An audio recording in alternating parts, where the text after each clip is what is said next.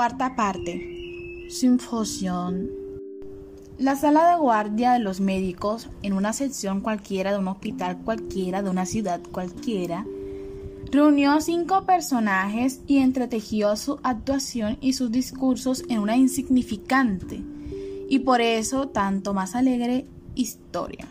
Están aquí el doctor Havel y la enfermera Alsbeta. Ambos tienen ese día guardia nocturna y están también otros médicos. Los ha hecho venir hasta aquí una cosa de escasa entidad, acompañar con un par de botellas de vino a los dos que están de servicio.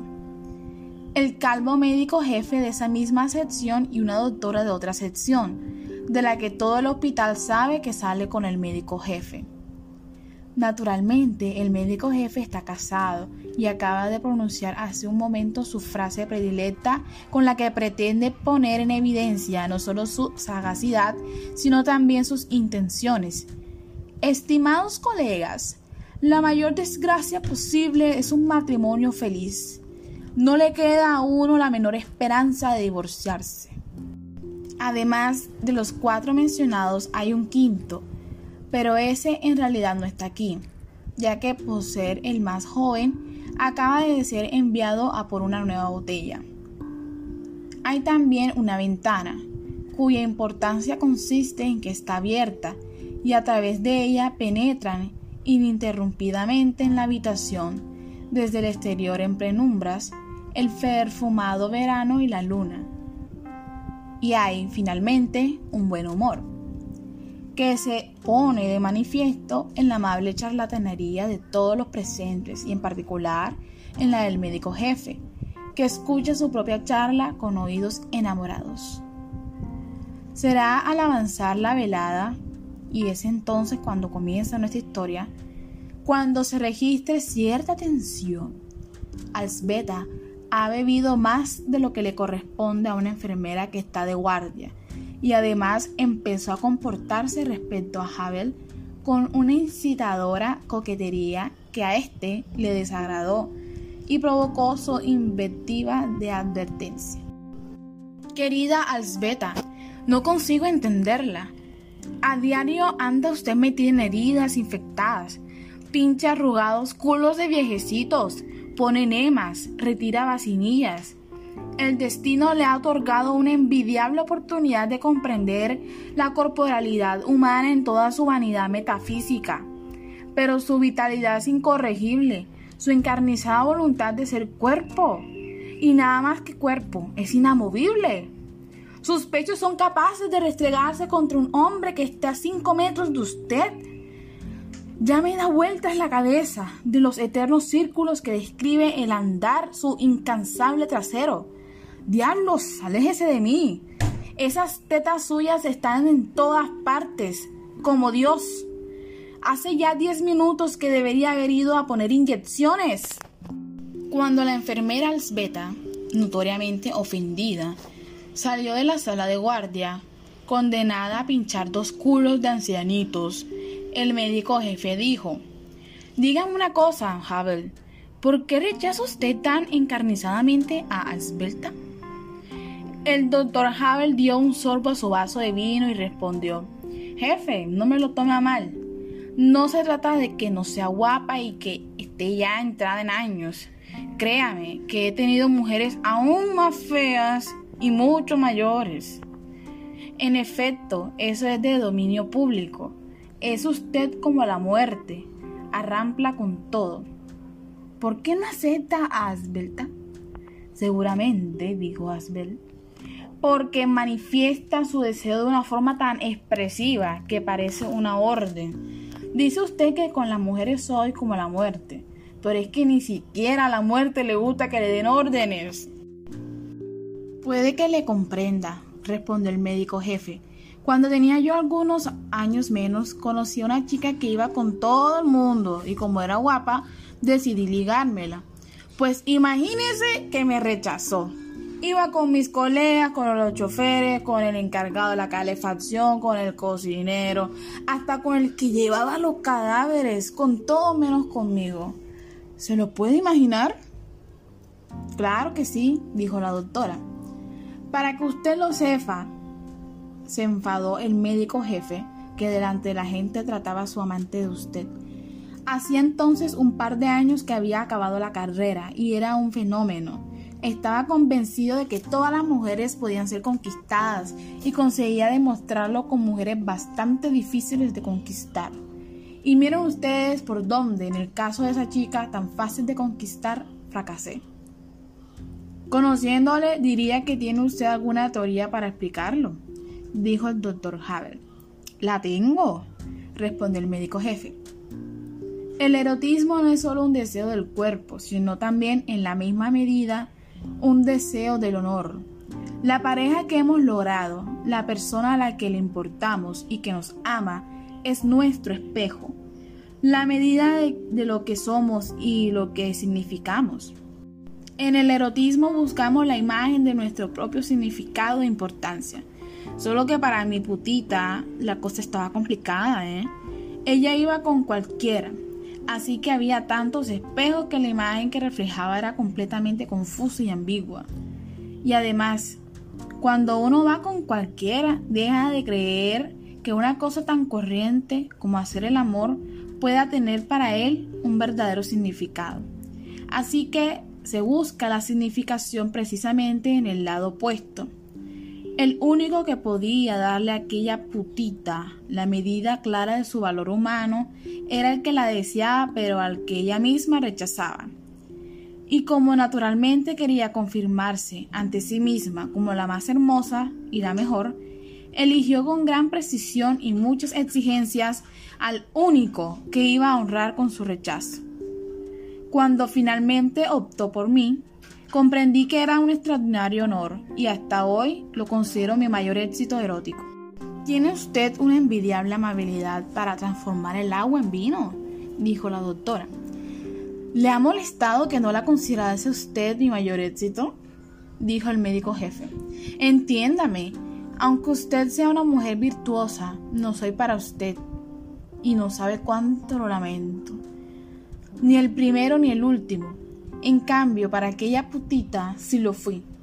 Pueden ustedes creer que nunca me ha olvidado y que hasta el día de hoy sigue recordando con nostalgia que me rechazó.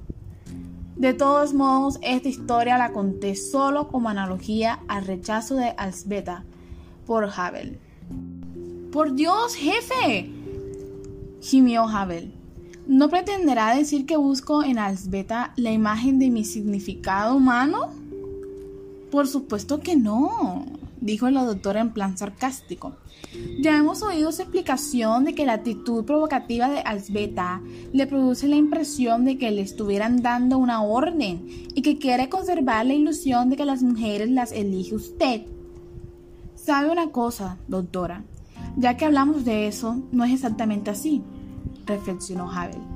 Cuando dije que me molestaba que Asbeta me provocase no fue más que un intento de frase ingeniosa.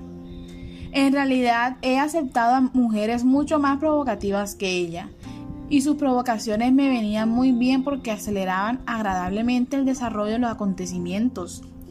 Entonces, ¿por qué diablo no acepta a Asbeta? gritó el médico jefe. Jefe, su pregunta no es tan estúpida como pensé en un primer momento, porque veo que en realidad es difícil de responder. Si he de ser sincero, no sé por qué no acepto a Alsbeta. He aceptado a mujeres mucho más horrendas, más viejas y más provocativas. De ello se deduce que debería necesariamente aceptarla a ella. Cualquier experto en estadísticas llegaría a esa conclusión. Todos los ordenadores lo determinarían así y ya lo ven. Quizás es precisamente por eso por lo que no la acepto.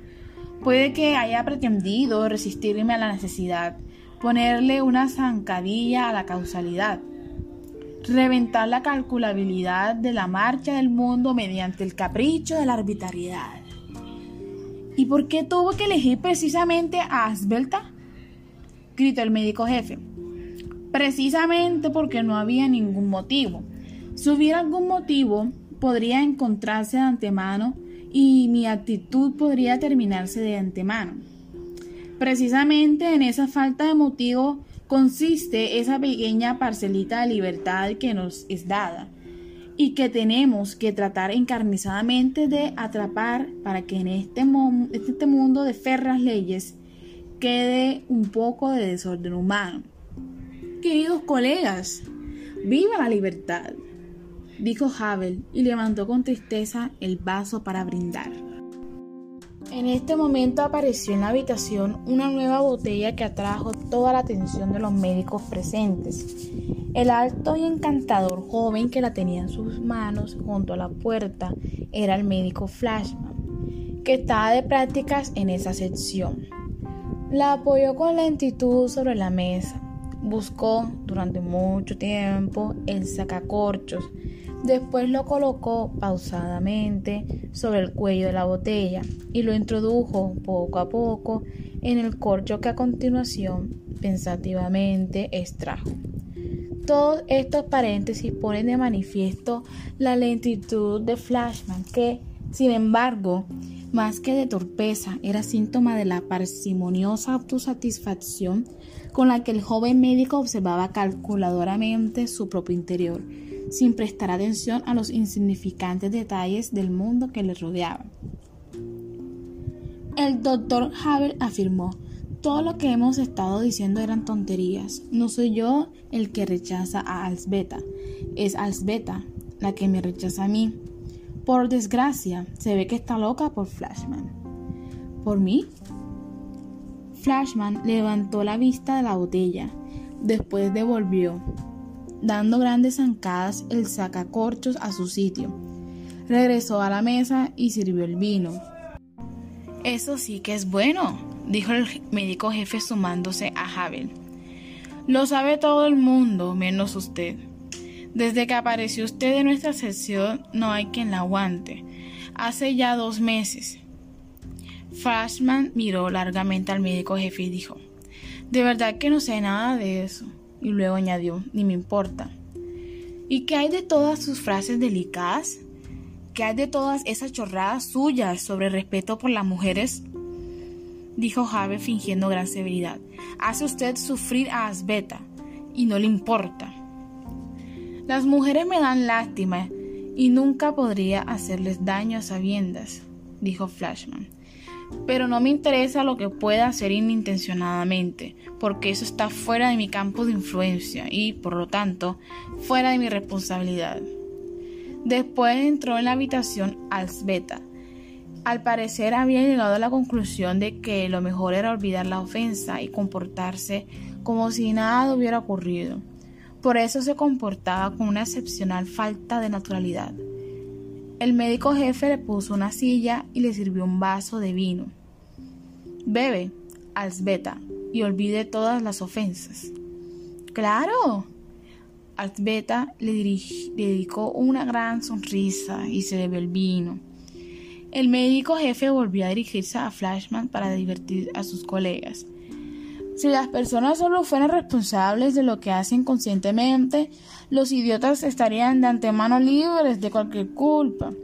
Lo que pasa, querido Flashman, es que las personas tienen la obligación de saber. Las personas son responsables de su ignorancia. La ignorancia es culpable. Y por eso no hay nada que le libre a usted de sus culpas y yo afirmo que es usted, con respecto a las mujeres, un guarro, aunque usted lo niegue. ¿Qué? ¿Ya le consiguió a la señorita Clara ese piso que le había prometido? Atacó Javel a Flashman, recordándole sus vanos intentos por conquistar a cierta chica que todos los presentes conocían. No lo conseguí, pero lo conseguiré. Da la casualidad de que Flashman se porta con las mujeres como un caballero. El colega Flashman no les toma el pelo a las mujeres, dijo la doctora en defensa del joven médico. No soporto la violencia contra las mujeres porque siento lástimas por ellas, repitió el médico. Pero Clara no traga, le dijo Asbeta a Flashman, y se echó a reír muy inoportunamente, de modo que el médico jefe se vio obligado a hacer otra vez uso de la palabra. Que trague o no trague, Alsbeta, no es ni mucho menos tan importante como usted cree. Como he sabido, cuando Abelardo fue castrado, Eloísa y él siguieron siendo fieles amantes y su amor es inmortal. George Sand vivió siete años con Shopping intacta como la Virgen. Y no pretenderá usted que compararse con aquel amor. Y no quisiera, en relación con tan elevados personajes, citar el caso de aquella putita que me concedió el mayor honor de rechazarme, pues tome buena nota, mi querida Alsbeta, de que el amor tiene una relación mucho menos estrecha de lo que la gente cree con eso en lo que usted piensa permanentemente. No durará usted de que Clara ama a Flashman. Es amable con él, pero no traga. A usted eso le parece ilógico, pero el amor es precisamente aquello que es ilógico. ¿Qué tiene de ilógico? Volvió a reírse inoportunamente Alsbeta. Clara quiere un piso, por eso es amable con Flashman, pero no quiere acostarse con él, porque seguramente se acuesta con otro. Pero ese no puede conseguirle un piso. En ese momento, Flashman levantó la vista y dijo, ¡qué insoportable! Ni que estuviera en plena pubertad. Y si no lo hace porque le da vergüenza, ¿no se le ha ocurrido pensarlo? ¿Y si tiene alguna enfermedad que no quiere confesarme? ¿Una cicatriz de alguna operación que la afea? Las mujeres pueden ser muy vergonzosas, pero es usted, Asbeta, no puede entenderlo.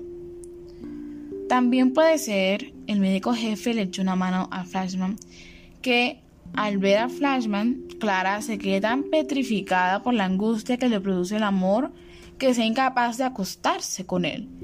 ¿Es usted capaz de imaginarse a amando tanto a alguien que precisamente por eso no fue capaz de acostarse con él?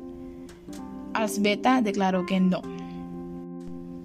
A estas alturas podemos dejar por un momento de seguir la conversación, que continúa ininterrumpidamente por las mismas naderías, y referirnos a que durante todo ese tiempo Flashman trataba de mirar a los ojos a la doctora, porque le gustaba perdidamente desde el momento en que, hacia cosa de un mes, la vio por primera vez. Estaba deslumbrado por la majestuosidad de sus 30 años hasta entonces solo la conocía de pasada y la de hoy era su primera oportunidad de pasar un poco más de tiempo con ella en una misma habitación.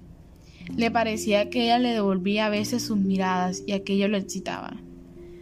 Después de aquellas miradas recíprocas de la doctora, se levantó repentinamente, se acercó a la ventana y dijo, Fuera está precioso, hay luna llena y volvió a echarle a Flashman una breve mirada.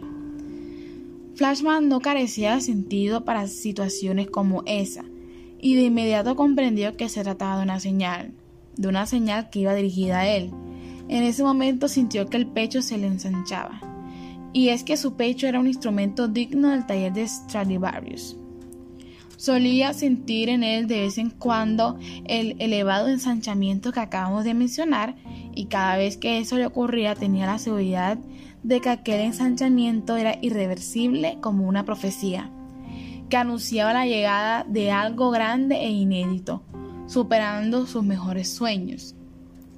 Esta vez el ensanchamiento le dejó, por una parte, estasiado y, por otra, en aquel rincón en la mente al que el éxtasis ya no llegaba, asombrado. ¿Cómo es posible que su deseo tenga tanta fuerza que a su llamada la realidad venga corriendo humildemente preparada para acontecer? Asombrado de su fuerza, aguardaba el momento en que la conversación se hiciese más apasionada y los participantes dejasen de fijarse en él en cuanto se produjo, desapareció de la habitación. La sección en la que tenía lugar este simposio improvisado estaba en la planta baja de un bonito pabellón que se levantaba, al lado de otros pabellones, junto al parque del hospital. A este parque llegó ahora Flashman. Se apoyó en el alto tronco de un platanero, encendió un cigarrillo y miró hacia el cielo. Era una noche de verano los aromas flotaban en el aire y del cielo negro colgaba una luna redonda. Trató de imaginar los acontecimientos que iban a producirse. La doctora, que hace un momento le ha dado a entender que saliese, esperará a que el calvo esté más ocupado en hablar que en desconfiar de ella. Y entonces probablemente dirá discretamente que una pequeña necesidad íntima la obligaba a alejarse por un momento de la reunión. ¿Y qué sucederá después? Después ya no tenía intención de imaginarse nada. Su pecho que se ensanchaba le anunciaba aventuras y eso le bastaba. Creía en su felicidad, creía en su buena estrella para el amor y creía en la doctora. Disfrutando de su confianza en sí mismo, una confianza en sí mismo siempre un tanto asombrada, se entregaba placenteramente a la pasividad. Siempre se había visto a sí mismo como un hombre atractivo, conquistado, amado, y le agradaba esperar la aventura, por así decirlo, con una mano sobre la otra. Estaba convencido de que precisamente aquella postura incitaba a las mujeres y al destino. Quizá valdría la pena referirse en esta ocasión a que Flashman, con mucha frecuencia, cuando no inmediatamente y con autocomplacencia, se veía, lo cual lo desdoblaba permanentemente y hacía que su soledad fuese bastante entretenida. Esta vez, por ejemplo, no solo estaba apoyado en el platanero y fumaba, sino que al mismo tiempo se observaba a sí mismo complacido, de pie, hermoso y adolescente, apoyado contra el platanero y fumando despreocupadamente. Disfrutó durante un buen rato de esa visión hasta que por fin oyó unos pasos suaves que venían del pabellón e iban hacia él. No quiso girarse. Aspiró una bocanada más del cigarrillo echó el humo y miró al cielo. Cuando los pasos se acercaron justo hasta donde estaba, dijo con voz tierna, convincente. Sabía que iba a venir.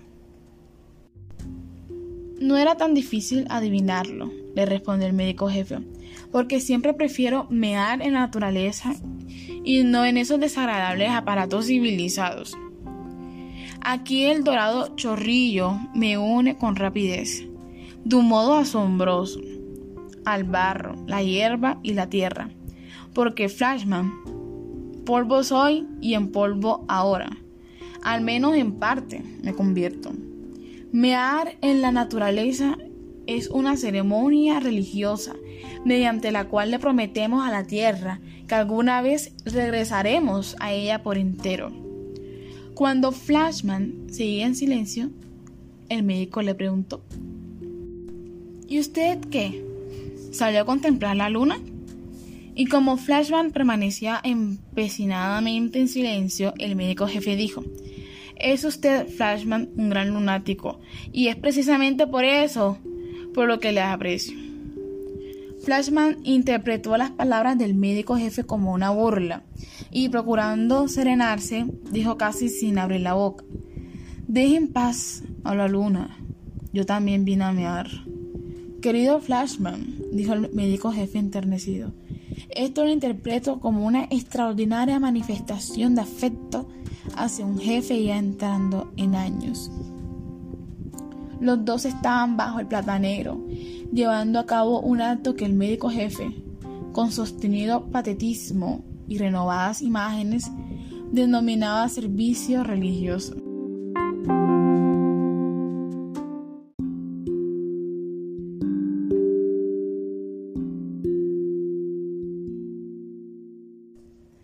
Después volvieron juntos por el largo corredor y el jefe cogió amistosamente al médico del hombro.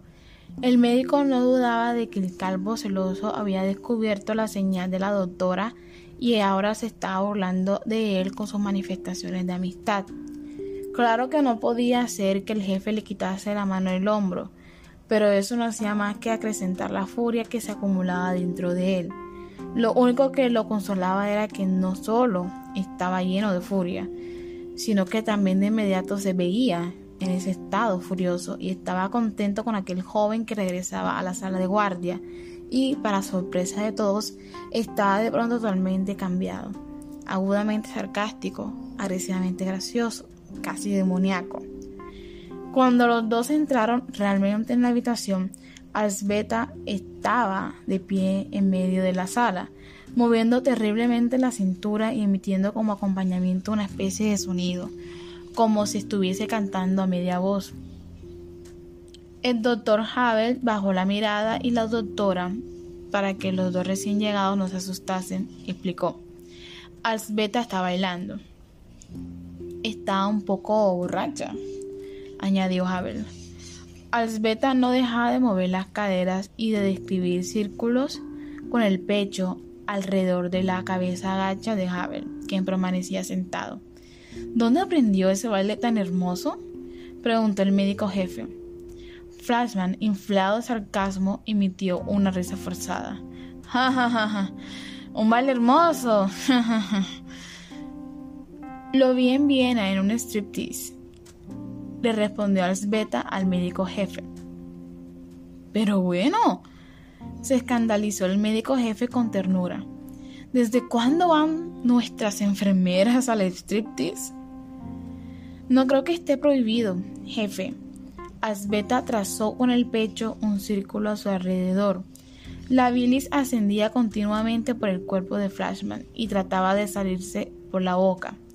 Por eso dijo Flashman, lo que usted necesita es bromuro y no striptease. Es como para temer que nos viole. Usted no tiene nada que temer, los niñatos no me van. Alsbeta le dio un corte y siguió moviendo los pechos alrededor de Havel. ¿Y le gustó el striptease? Siguió preguntándole paternalmente el médico jefe. Me gustó, respondió Alsbeta. Había una sueca con unos pechos enormes, pero yo tengo unos pechos más bonitos. Al decir esto se acarició los pechos. Y había también una chica que hacía como si se bañara en un montón de espuma dentro de una bañera de papel. Y había una mulata y esa se masturbaba delante de todo el público. Eso era lo mejor de todo. dijo Flashman, en la cúspide del sarcasmo diabólico. La masturbación es justamente lo que le va a usted. Alsbeta seguía bailando pero su público era probablemente mucho peor que el público del striptease de Viena. Havel tenía la cabeza agacha. La doctora miraba con gesto burlón. Flashman con rechazo y el médico jefe con paternal comprensión.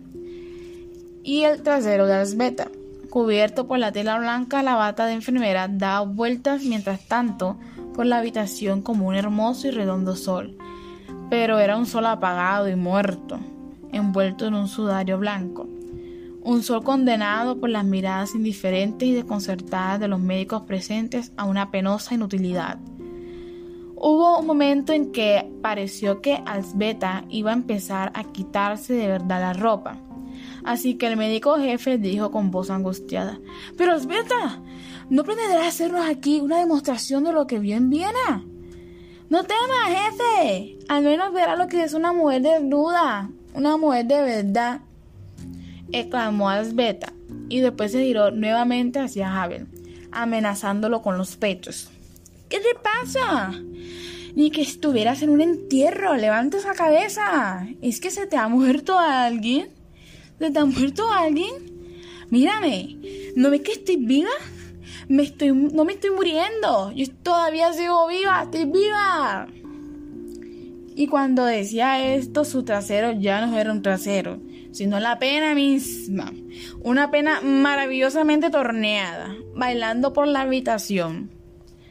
Sería mejor que parase, Alsbeta, dijo Havel mirándose al suelo. ¿Parar? dijo Alsbeta. Si estoy bailando para ti. Y ahora te voy a hacer un striptease. Un gran striptease y se desató el delantal de la espalda y lo lanzó con un gesto de baile sobre el escritorio. El médico jefe volvió a hacerse oír con voz temerosa. Querida Alsbeta, sería precioso que nos hiciera un striptease, pero en otra parte. Ya sabe que este es un lugar de trabajo. Señor médico jefe, yo sé lo que puedo hacer, respondió Alsbeta. Ahora tenía puesto su uniforme azul pálido de cuello blanco y no cesaba de contonearse. Después se llevó las manos a la cintura y fue deslizándolas a lo largo del cuerpo hasta elevarlas por encima de la cabeza. Luego pasó la mano derecha hacia arriba por el, brazo izquierdo, que permanecía levantado, y luego la mano izquierda por el brazo derecho, haciendo entonces con ambas manos un movimiento elegante en dirección a Flashman, como si le lanzase la blusa. Flashman se asustó y dio un salto. Niñato, se te ha caído el suelo, le gritó.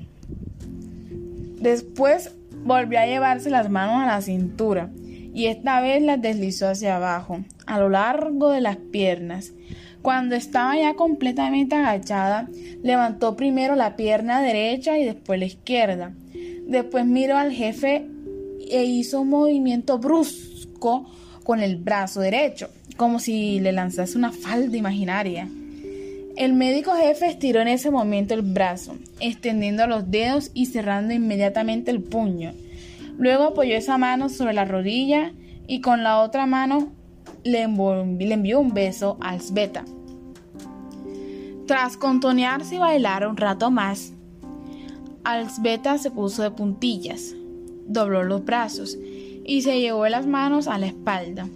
Después volvió a llevar con movimientos rítmicos las manos hacia adelante e hizo nuevamente un suave gesto con el brazo, esta vez en dirección a Havel, el cual movió también imperceptiblemente la mano sin saber a qué atenerse. Entonces Alsbeta se guió y empezó a pasear con un gesto altivo por la habitación. Se detuvo junto a cada uno de sus cuatro espectadores, elevando ante cada uno de ellos la simbólica desnudez de sus pechos.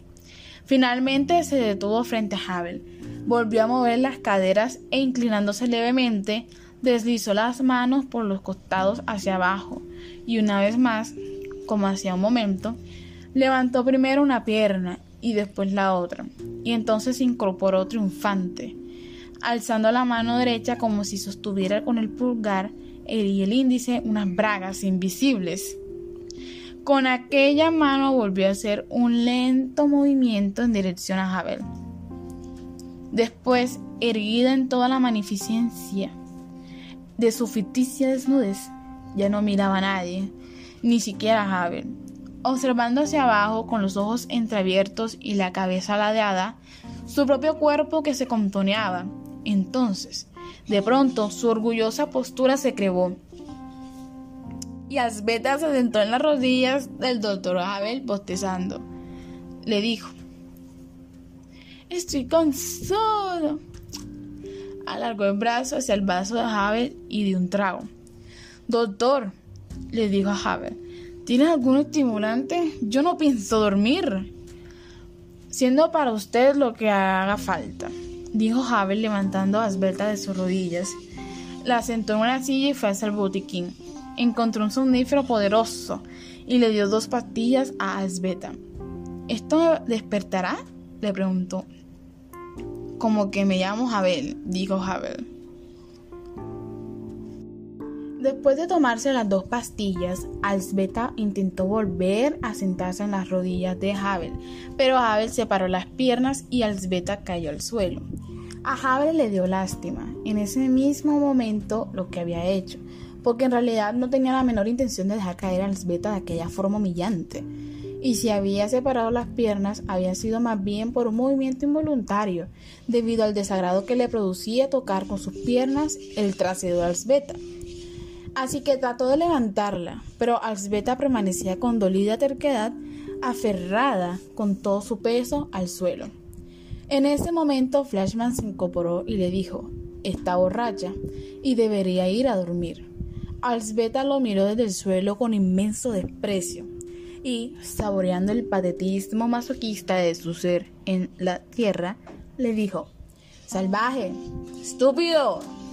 Y una vez más, estúpido.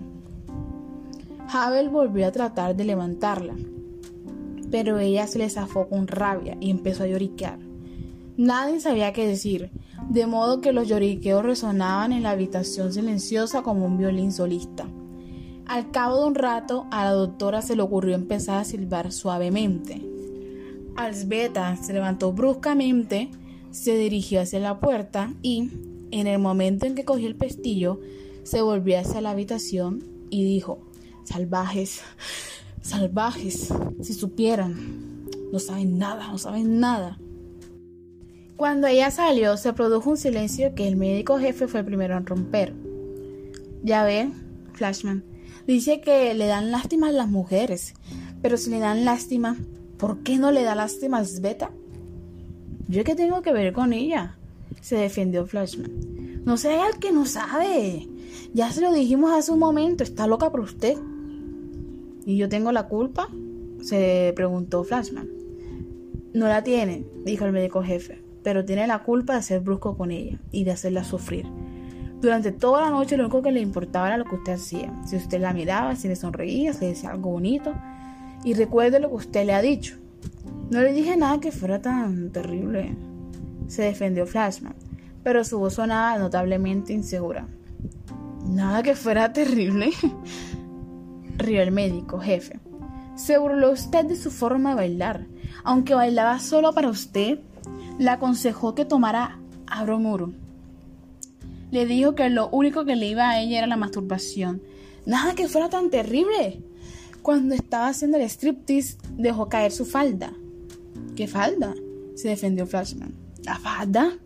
dijo el médico jefe. Y no se haga el estúpido.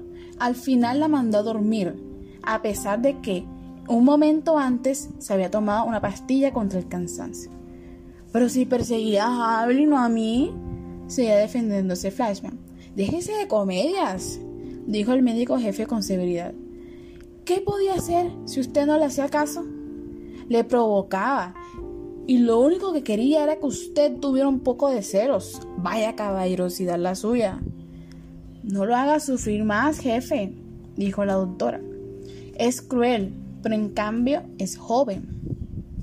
Es un ángel castigador, dijo Havel. Sí, es verdad, dijo la doctora. Fíjense en él, es un arcángel hermoso, malvado. Somos un grupo mitológico, comentó dormilado el médico jefe, porque tú eres Diana, frígida, deportiva, maligna. Y usted es un sátiro, envejecido, lascivo, charlatán, dijo a su vez la doctora. Y Javel es don Juan, no es viejo, pero está envejeciendo. ¿Qué va? Havel es la muerte, reiteró el médico jefe su antigua tesis. Si me corresponde a mí decidir si soy don Juan o la muerte, debo inclinarme, aunque a disgusto, por la opinión del jefe, dijo Havel y dio un buen trago. Don Juan era un conquistador, un conquistador con mayúscula. El gran conquistador, pero por favor, ¿cómo puede uno pretender ser conquistador en un territorio en el que nadie se resiste, donde todo es posible y todo está permitido? La era de los don Juanes ha terminado. El descendiente actual de don Juan ya no conquista, solo colecciona. El personaje del gran conquistador ha sido reemplazado por el del gran coleccionista, pero el coleccionista ya no es en absoluto don Juan. Don Juan fue un personaje de tragedia, cargaba con una culpa, pecaba alegremente y se reía de Dios. Era un blasfemo y acabó en el infierno. Don Juan llevaba sobre sus espaldas una carga que el gran coleccionista ni siquiera puede imaginar, porque en su mundo toda carga eh, ha, perdido su peso. Las rocas se han convertido en plumas en el mundo del conquistador, una mirada tenía el mismo peso que en el imperio del coleccionista tienen 10 años del más intenso amor físico. Don Juan era un señor, mientras que el coleccionista es un esclavo. Don Juan transgredía alegremente la conversación y las leyes. El gran coleccionista no hace más que cumplir con el sudor de su frente las convenciones y la ley porque el coleccionismo se ha convertido en algo de buena educación, en algo bien visto y casi en una obligación. Si soy culpable de algo es de no aceptar a Alzbeta. El gran coleccionista no tiene nada en común con la tragedia ni con el drama. El erotismo, que solía servir de señuelo a las catástrofes, se ha convertido gracias a él en algo similar a los desayunos y las cenas, a la filatelia, al ping-pong. Cuando no a viajar en tranvía o a salir de compras, él lo ha introducido en el ciclo de lo cotidiano, lo ha convertido en la tramoya y las tablas de una escena sobre la cual el verdadero drama aún debe hacer su aparición. Cuidado, amigo, exclamó patéticamente Havel. Mis amores, si es que puedo llamarlos así, son el duelo de un escenario sobre el cual no se presenta obra alguna. Querida doctora y querido jefe, ustedes han planteado la contradicción entre don Juan y la muerte. De ese modo, por pura casualidad, por descuido, han llegado a la esencia de la cuestión. Mire, don Juan lucha contra lo imposible, y eso es precisamente muy humano. En cambio, en el imperio del gran coleccionista no hay nada imposible, porque es el imperio de la muerte. El gran coleccionista es la muerte que ha venido a buscar la tragedia, el drama, el amor. La muerte que ha venido a buscar a don Juan, en el fuego infernal al que lo envió el comendador. Don Juan está vivo, pero en el mundo del gran coleccionista, donde las pasiones y los sentimientos flotan por el aire como plumas, en ese mundo está muerto para siempre. ¿Qué va, querida doctora? dijo Havel con tristeza. ¿Qué tendré que ver yo con don Juan? ¿Qué no daría yo por ver al comendador y sentir en el alma el terrible peso de su maldición y sentir dentro de mí crecer la grandeza de la tragedia? ¿Qué va, doctora? Yo soy, eh, en el mejor de los casos, un personaje de comedia. Y ni siquiera eso es por mérito propio, sino por mérito de don Juan precisamente.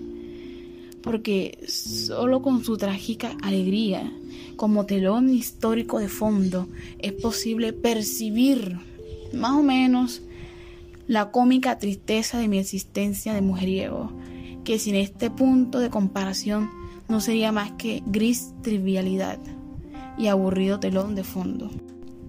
Havel Fatigado por el largo discurso, durante el cual el médico jefe cabeció de sueño en dos oportunidades, se quedó callado, tras dejar pasar un segundo que estuvo cargado de emoción, habló la doctora.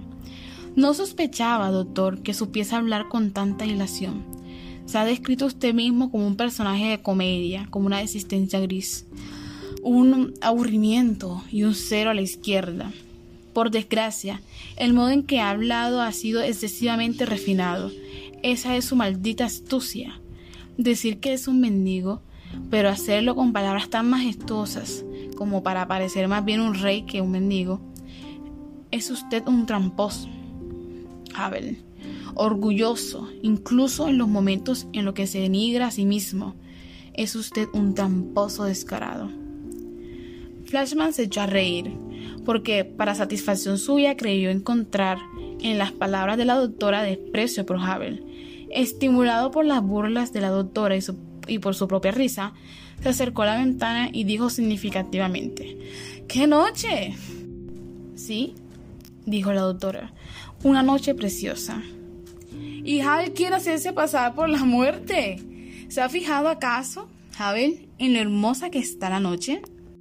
De ninguna manera, dijo Flashman. A Havel le da lo mismo una mujer que otra, una noche que otra. Le da lo mismo el invierno que el verano. El doctor Havel se niega a hacer distinciones entre detalles de segundo orden. Ha dado en el blanco, dijo Havel. Flashman llegó a la conclusión de que esta vez su encuentro con la doctora iba a salir bien. El médico jefe ya había bebido mucho y parecía que el sueño que le había atacado en los últimos minutos le había hecho bajar considerablemente la guardia. Por eso, procurando pasar desapercibido, dijo, ¡Uy! ¡Mi vejiga! Y, echándole una mirada a la doctora, salió de la habitación. Mientras recorría el pasillo, recordaba con satisfacción la forma en que la doctora había estado toda la noche burlándose de los dos hombres, del médico jefe y de Havel al cual muy apropiadamente acababa de llamar tramposo, y estaba asombrado viendo cómo se repetía una vez más lo que siempre le asombraba precisamente por la seguridad con que se repetía. Gusta a las mujeres. Le dan preferencia ante hombres más experimentados que él, lo cual, en el caso de la doctora, que es evidentemente una mujer excepcionalmente exigente, inteligente y un poco agradablemente engreída, es un gran éxito, nuevo e inesperado. Con semejante estado de ánimo atravesaba Flashman el largo corredor en dirección a la salida. Cuando ya estaba casi a la altura de la puerta de salida que conducía al jardín, sintió de pronto un olor a gas. Se detuvo a investigar de dónde provenía. El olor era más intenso en las proximidades de la puerta que conducía a la habitación de las enfermeras, Flashman se dio cuenta de pronto de que estaba muy asustado. Lo primero que se le ocurrió fue correr a toda velocidad en sentido contrario y llamar al médico jefe y a Havel, pero finalmente tomó la decisión de intentar abrir él mismo la puerta, quizás porque supuso que estaría cerrada con llave o incluso trancada. Pero para su asombro, la puerta se abrió. En la habitación estaba encendida una gran lámpara de techo que iluminaba un gran cuerpo desnudo de mujer tendido en el sofá. Flashman echó una mirada a la habitación y se lanzó hacia la cocinilla. Cerró la llave de gas, que estaba abierta, después corrió hacia la ventana y la abrió de par en par. Es posible afirmar que Flashman actuó con rapidez y bastante presencia de ánimo. Sin embargo, hubo una cosa que no fue capaz de registrar con frialdad. Se pasó todo un segundo mirando con asombro el cuerpo desnudo de Alzbeta. Pero el susto le llenaba hasta tal punto que no fue capaz de ver a través de aquel velo lo que ahora nosotros, desde una perspectiva conveniente, podemos saborear plenamente. Aquel cuerpo era maravilloso. Yacía boca arriba, con la cabeza ligeramente inclinada hacia un costado y con un hombro igualmente inclinado hacia el otro de modo que los dos hermosos pechos se apretaban uno contra el otro, y sus formas destacaban plenamente. Una de las piernas de Asbeta estaba estirada y la otra levemente doblada hacia la rodilla, de modo que podía apreciarse tanto la estupenda rotundidad de los muslos como el color negro extraordinariamente intenso del pubis. Después de abrir de par en par la ventana y la puerta, Flashman salió al pasillo y empezó a gritar. Todo lo que sucedió a partir de entonces se produjo con la rapidez rutinaria. La respiración artificial, la llamada telefónica al departamento de medicina interna, la camilla para transportar a la enfermera, el traslado al médico de guardia de medicina interna, otra respiración artificial, la reanimación, la transfusión de sangre y finalmente una profunda expiración con la cual la vida de Asbeta demostró hallarse sin duda fuera de todo peligro.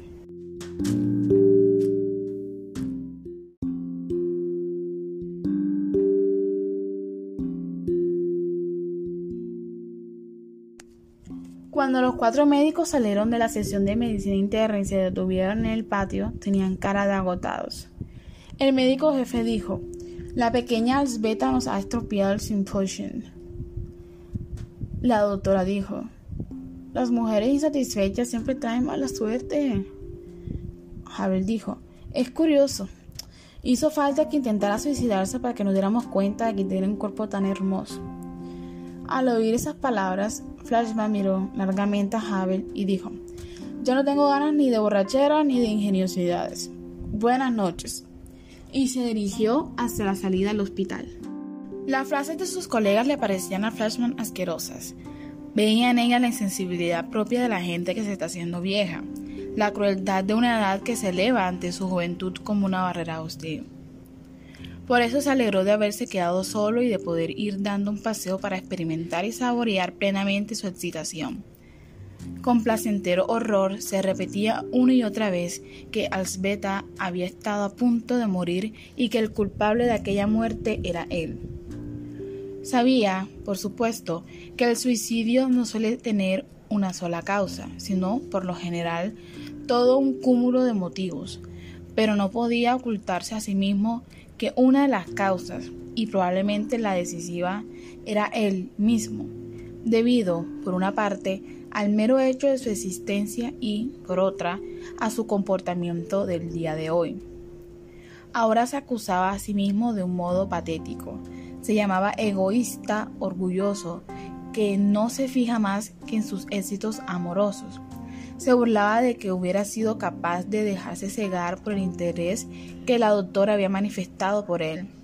Se echaba en cara que Alsbeta se hubiera transformado para él en una simple cosa, en un recipiente en el que había derramado su rabia porque el celoso médico jefe le había estropeado su cita nocturna. ¿Con qué derecho? ¿Con qué derecho se ha comportado así con una persona inocente? Claro que el joven médico no era un espíritu primitivo. Cada uno de sus estados de ánimo llevaba implícita la dialéctica de la aseveración y la objeción. Así que también en esa ocasión al acusador interno le respondió el defensor interno. Por supuesto que los, sacamos que le había dirigido a Asbeta estaban fuera de lugar, pero difícilmente hubieran tenido consecuencias tan trágicas de no ser porque Asbeta le amaba. Pero, ¿qué puede hacer Flashman si alguien se enamora de él? ¿Acaso se convierte automáticamente en responsable de sus actos? Se detuvo en este interrogante y le pareció que era la clave de todo el secreto de la existencia humana.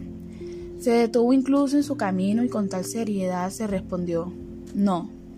No tenía razón cuando intentaba convencer hoy al médico jefe de que no era responsable de lo que hacía inintencionadamente. ¿Acaso puede reducirse a sí mismo exclusivamente a lo consciente y deliberado? Lo que hace inconscientemente también forma parte de la esfera de su personalidad. ¿Y quién no, sino él, iba a responder de ello?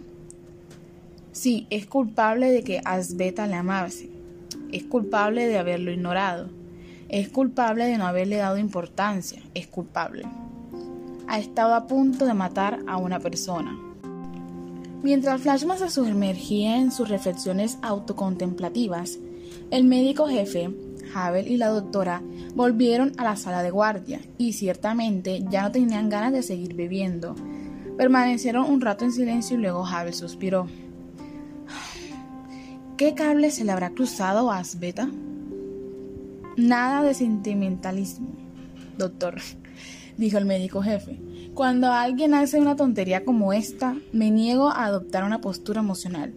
Además, si usted no se hubiera cerrado en banda y hubiera hecho hace ya mucho tiempo lo mismo que no siente reparo alguno en hacer con todas las demás, esto no hubiera sucedido. Muchas gracias por haberme convertido en el causante del suicidio, dijo Havel. Hablemos con precisión, respondió el médico jefe.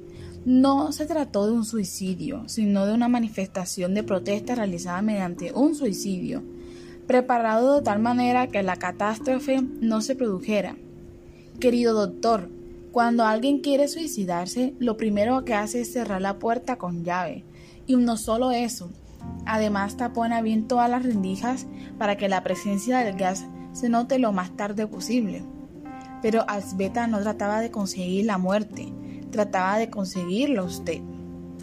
Quién sabe cuántas semanas llevaba deseando que llegase este día, porque le tocaba hacer guardia junto con usted, y desde que empezó la noche se dedicó a usted sin el menor recato. Pero usted se había emperrado en no hacerle caso, y cuanto más se emperraba, más bebía ella y más llamativos eran los medios que empleaba.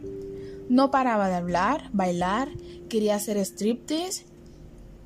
Ya ve, al fin y al cabo parece que todo esto tiene algo enternecedor, como no podía atraer la atención de sus ojos ni la de sus oídos, lo apostó todo a su olfato y abrió la llave del gas.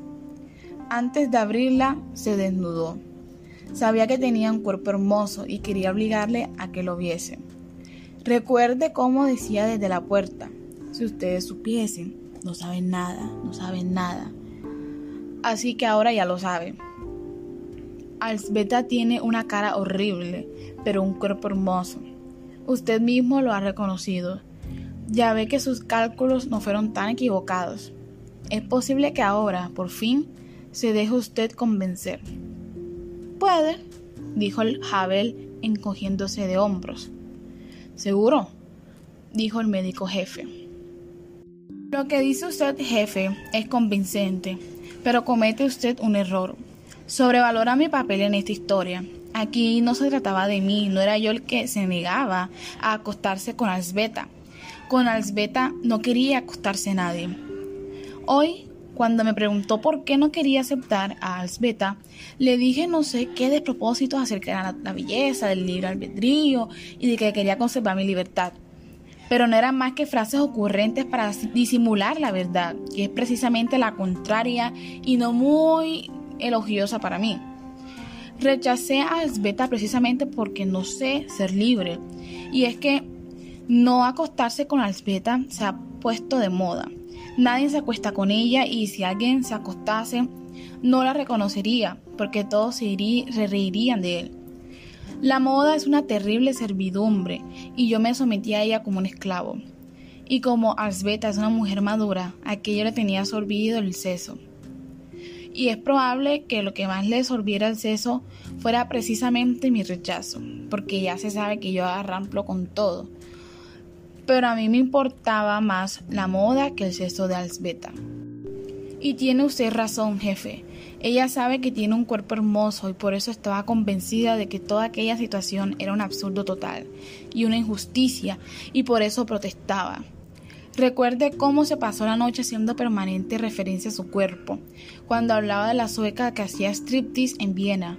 Se acariciaba los pechos y decía que eran más bonitos que los de la sueca. Además, recuerde que sus pechos y su trasero llenaron hoy esta habitación como si fueran una multitud de manifestantes. De verdad, jefe, fue una manifestación. Y acuérdese de su striptease, acuérdese de cómo lo sentía. Ha sido el striptease más triste que he visto en mi vida. Se desnudaba apasionadamente y al mismo tiempo seguía metida dentro de la odiada funda de, su uniforme de enfermera.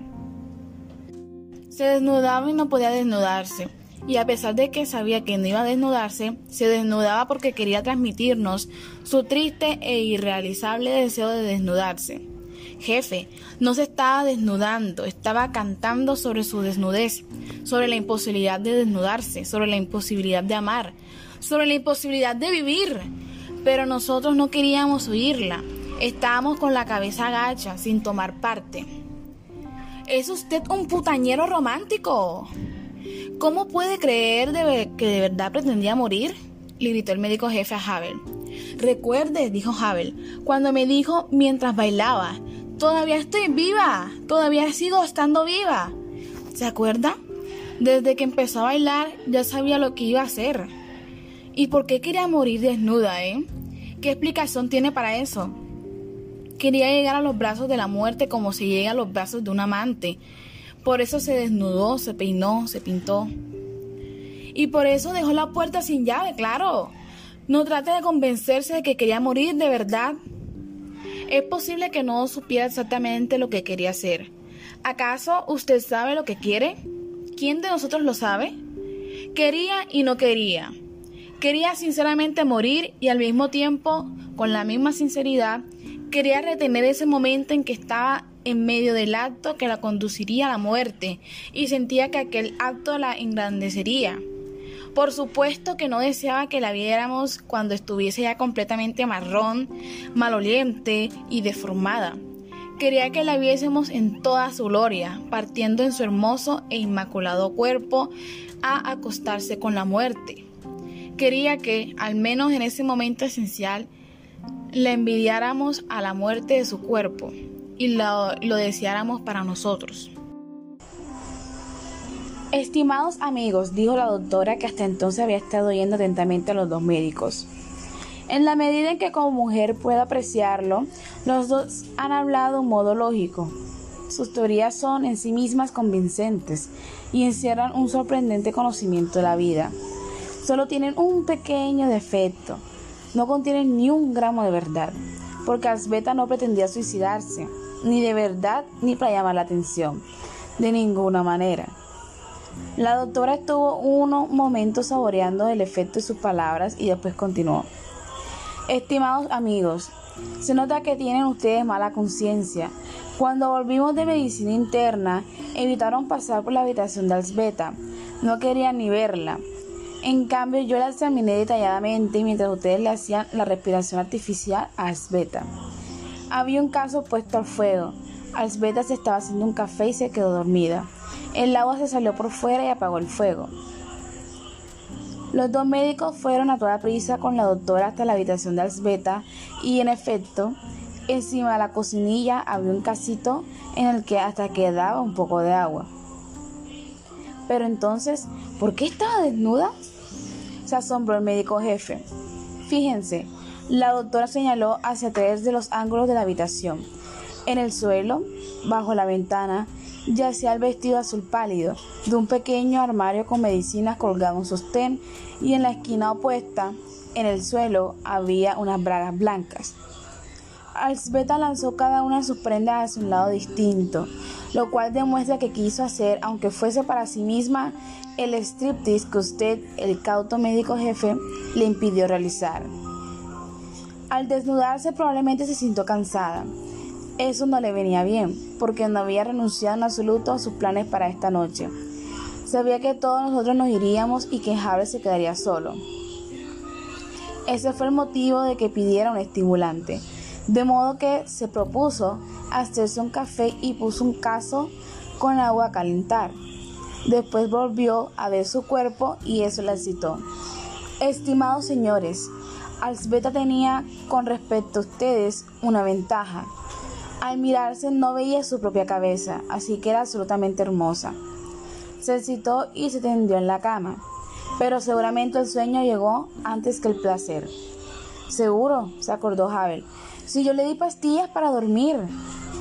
Eso sí que es de su estilo, dijo la doctora. ¿Todavía le queda alguna duda? Sí, dijo Havel.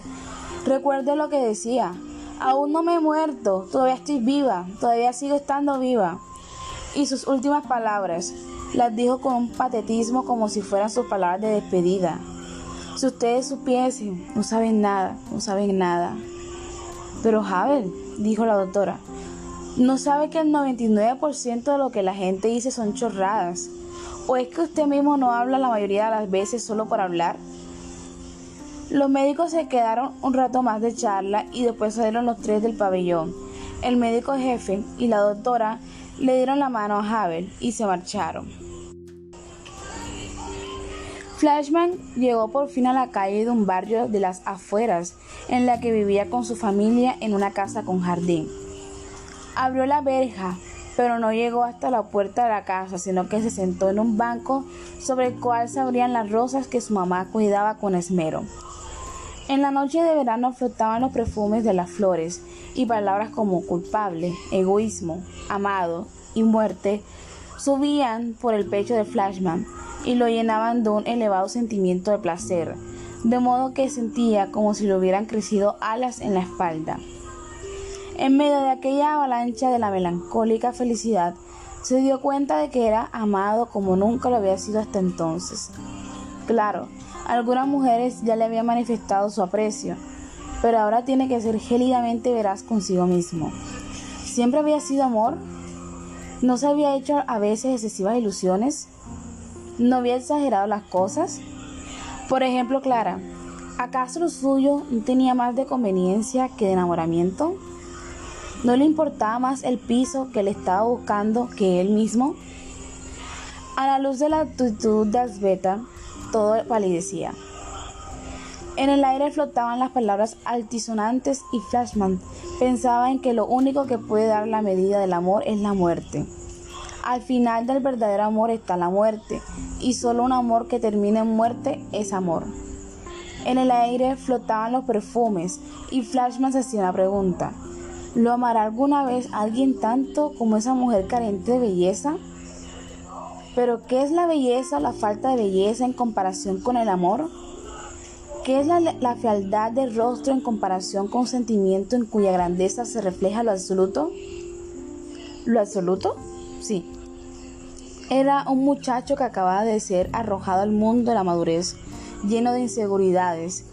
Cualquiera que fuera el impetu que ponía en perseguir a las chicas. Buscaba ante todo un regazo consolador, infinito e inmenso, que lo salvase la endiablada relatividad del mundo que acaba de descubrir.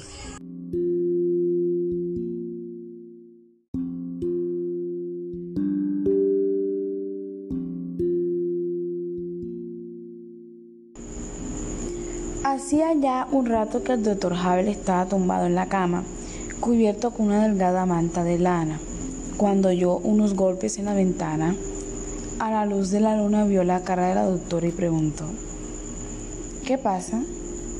Déjeme pasar, dijo la doctora y se dirigió apresuradamente hacia la puerta del edificio. Havel se abrochó los botones desabrochados de la camisa y salió de la habitación suspirando. En cuanto abrió la puerta del pabellón, la doctora entró sin dar demasiadas explicaciones y hasta que no se sentó en un sillón de la sala de guardia frente a Havel, no empezó a explicar que ni siquiera había podido llegar hasta su casa. Es ahora cuando se da cuenta, dijo, de lo excitada que está. Lo hubiera sido imposible dormir y le ruega a Havel que le dé un poco más de conversación para calmarla. Havel no se creyó ni una palabra de lo que contaba la doctora y era tan maleducado o tan descuidado que se notaba en su expresión. Por eso la doctora le dijo, claro que usted no me cree, porque está convencido de que no he venido más que a acostarme con usted. El doctor hizo un gesto de negación, pero la doctora prosiguió, es usted un don Juan engreído, naturalmente. Las mujeres, en cuanto le ven, no piensan en otra cosa, y usted, aburrido y agobiado, cumple con su triste misión. Haber volvió a hacer un gesto de rechazo, pero la doctora, después de encender un cigarrillo y echar elegantemente el humo, continuó. Pobre don Juan, no tema, no he venido a molestarle, no es usted ni mucho menos como la muerte. Esas no son más que frases ingeniosas de, de nuestro querido médico jefe. No arrampla usted con todo, porque no todas le permiten arramplar.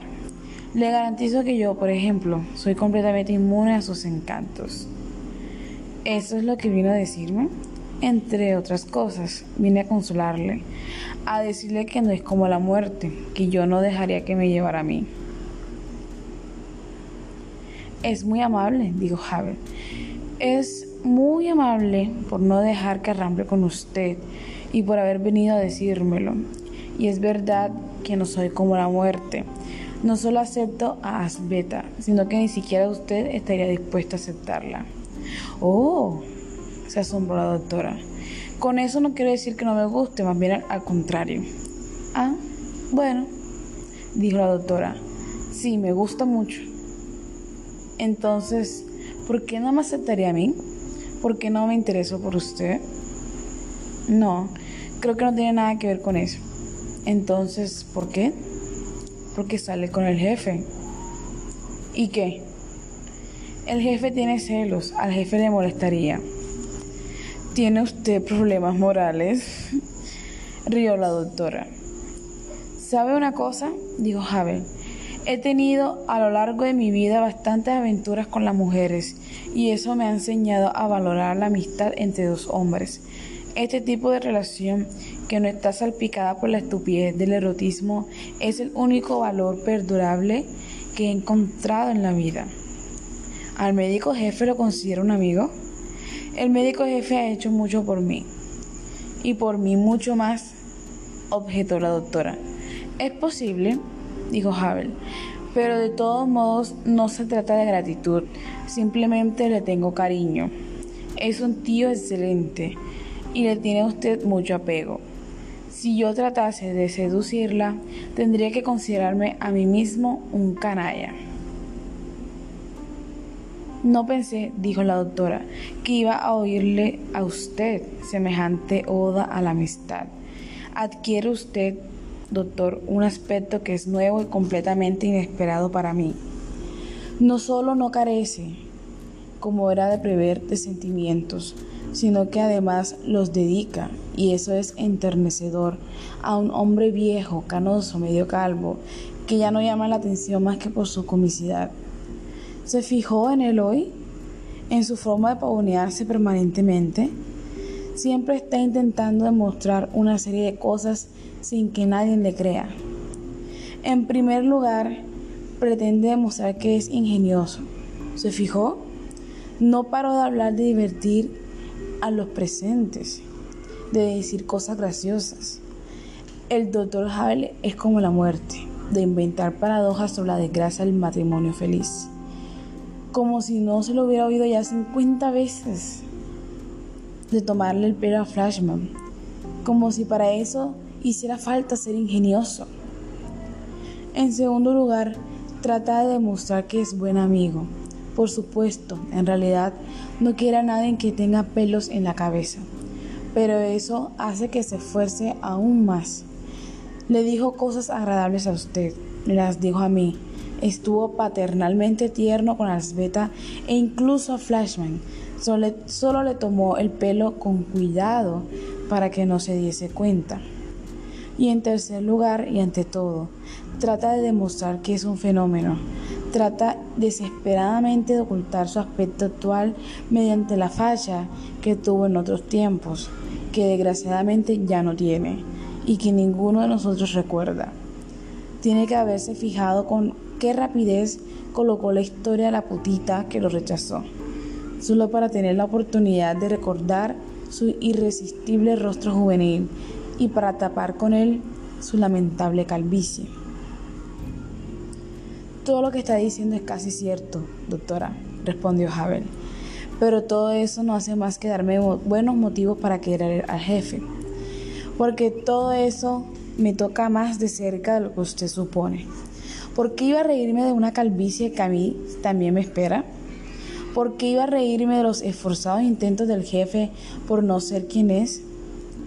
Una persona mayor o bien se resigna a ser quien es, es lamentable resto de sí misma o no se resigna. Pero, ¿qué puede hacer si no se resigna? No puede hacer otra cosa que aparentar que no es quien es. No puede hacer otra cosa que crear en una trabajosa ficción todo lo que ya no existe, lo que ha perdido. Debe inventar, crear y mostrar su alegría, su vitalidad, su camaradería. Tiene que recrear su imagen juvenil y tratar de confundirse con ella y transformarse en ella. En esa comedia del jefe me veo a mí mismo, a mi propio futuro. Esto, claro, si tengo fuerzas suficientes para resistirme a la rendición, que es con seguridad un mal peor que esa triste comedia. Es posible que usted haya acertado al analizar al jefe, pero yo así le quiero aún más y nunca sería capaz de hacerle daño, de lo cual se desprende que jamás podría tener algo que ver con usted. Estimado doctor, respondió la doctora, entre nosotros hay menos contradicciones de lo que usted cree. Yo también le quiero, a mí también me da lástima, igual que usted, y tengo más motivos para estarle agradecida que usted. De no ser por él, no tendría aquí un puesto tan bueno. Eso usted ya lo sabe. Eso lo saben todos perfectamente. ¿Usted cree que yo le tomo el pelo, que hablo mal de él, que tengo otros amantes? Todos disfrutarían yendo a contárselo. No quiero hacerle daño a él ni hacérmelo a mí misma, y por eso estoy más atada de lo que usted pueda imaginar. Estoy atada por completo pero estoy contenta de que nosotros dos nos hayamos entendido, porque usted es la única persona con la cual puedo permitirme serle infiel, porque usted le aprecia de verdad y jamás le haría daño. Usted será estrictamente discreto, en usted puedo confiar, con usted puedo hacer el amor. Y se le sentó a Javi en las rodillas y empezó a desabrocharle los botones. Vaya pregunta. Tras la noche llegó la madrugada y Flashman salió al jardín a cortar un ramo de rosas. Después tomó el tranvía hasta el hospital. Alsbeta estaba en una habitación individual en el departamento de medicina interna. Flashman se sentó junto a su cama. Colocó el ramo de rosas en la mesilla de noche y le cogió la mano para medirle el pulso. ¿Qué tal? ¿Ya está mejor? Preguntó después. Bastante mejor, dijo Alsbeta. Y Franzman dijo con sentimiento. No debía haber hecho esa tontería, chiquilla. Claro, dijo Alsbeta. Es que me quedé dormida.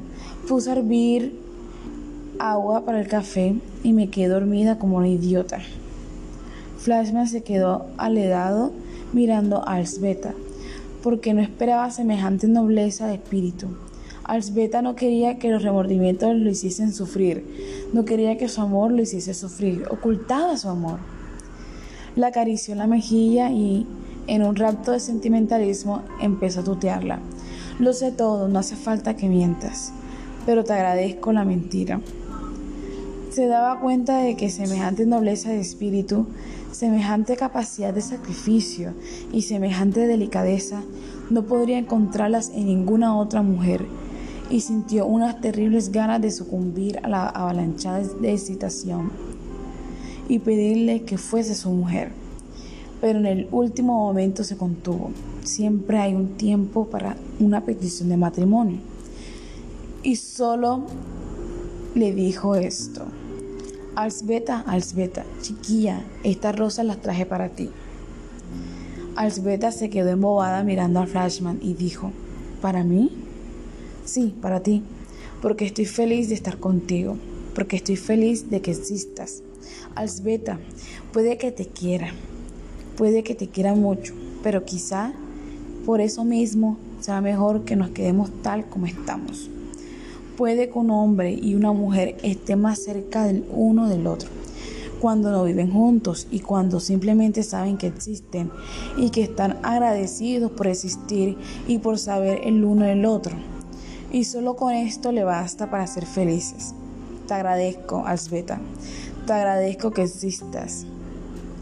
Alsbeta no entendía nada, pero por su rostro se extendía una sonrisa beatífica una sonrisa boba llena de indeterminada felicidad y de imprecisa esperanza. Flashman se levantó, cogió a Asbeta del hombro como señal de un amor discreto y callado, dio media vuelta y se marchó. Es posible que nuestra bella colega, que hoy reluce de juventud, haya dado realmente la mejor explicación de los hechos les dijo el médico jefe a la doctora y a Havel cuando se encontraron los tres en la sección. Alsbeta puso agua para el café y se quedó dormida. Al menos eso es lo que dice. ¿Ya lo ve? dijo la doctora. No veo nada, respondió el médico jefe. A fin de cuentas, nunca se sabe qué ha pasado. El caso del agua podía estar de antes. Si Alsbeta pretendía suicidarse, no tenía razón alguna para quitarlo. Pero si lo dice ella misma, protestó la doctora.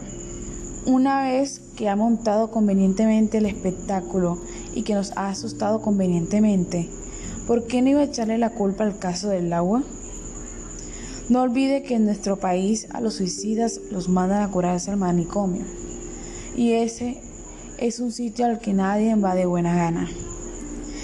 ¿Le ha tomado usted el gusto a lo del suicidio, jefe? dijo la doctora. Y el médico jefe se echó a reír. Me gustaría, por una vez, que Hables tuviera un buen cargo de conciencia.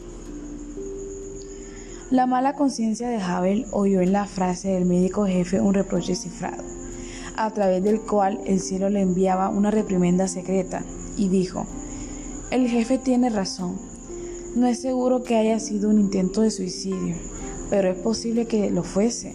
Además, si he de ser sincero, no se lo echaré en cara a Asbeta. Díganme ustedes si existe en la vida algún valor que nos haga pensar que el suicidio está esencialmente fuera de lugar. ¿El amor o la amistad? Les garantizo que la amistad no es menos frágil que el amor y que sobre esa base nada puede construirse. ¿O al menos la autoestima?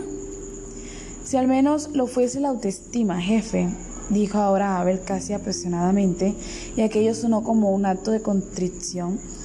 Jefe, le juro que no me quiero nada. Estimados señores, dijo la doctora con una sonrisa, si ello sirve para que el mundo les parezca más hermoso y se contribuya a la salvación en sus almas, no hay problema. Nos ponemos de acuerdo en que Alsbeta quería realmente suicidarse.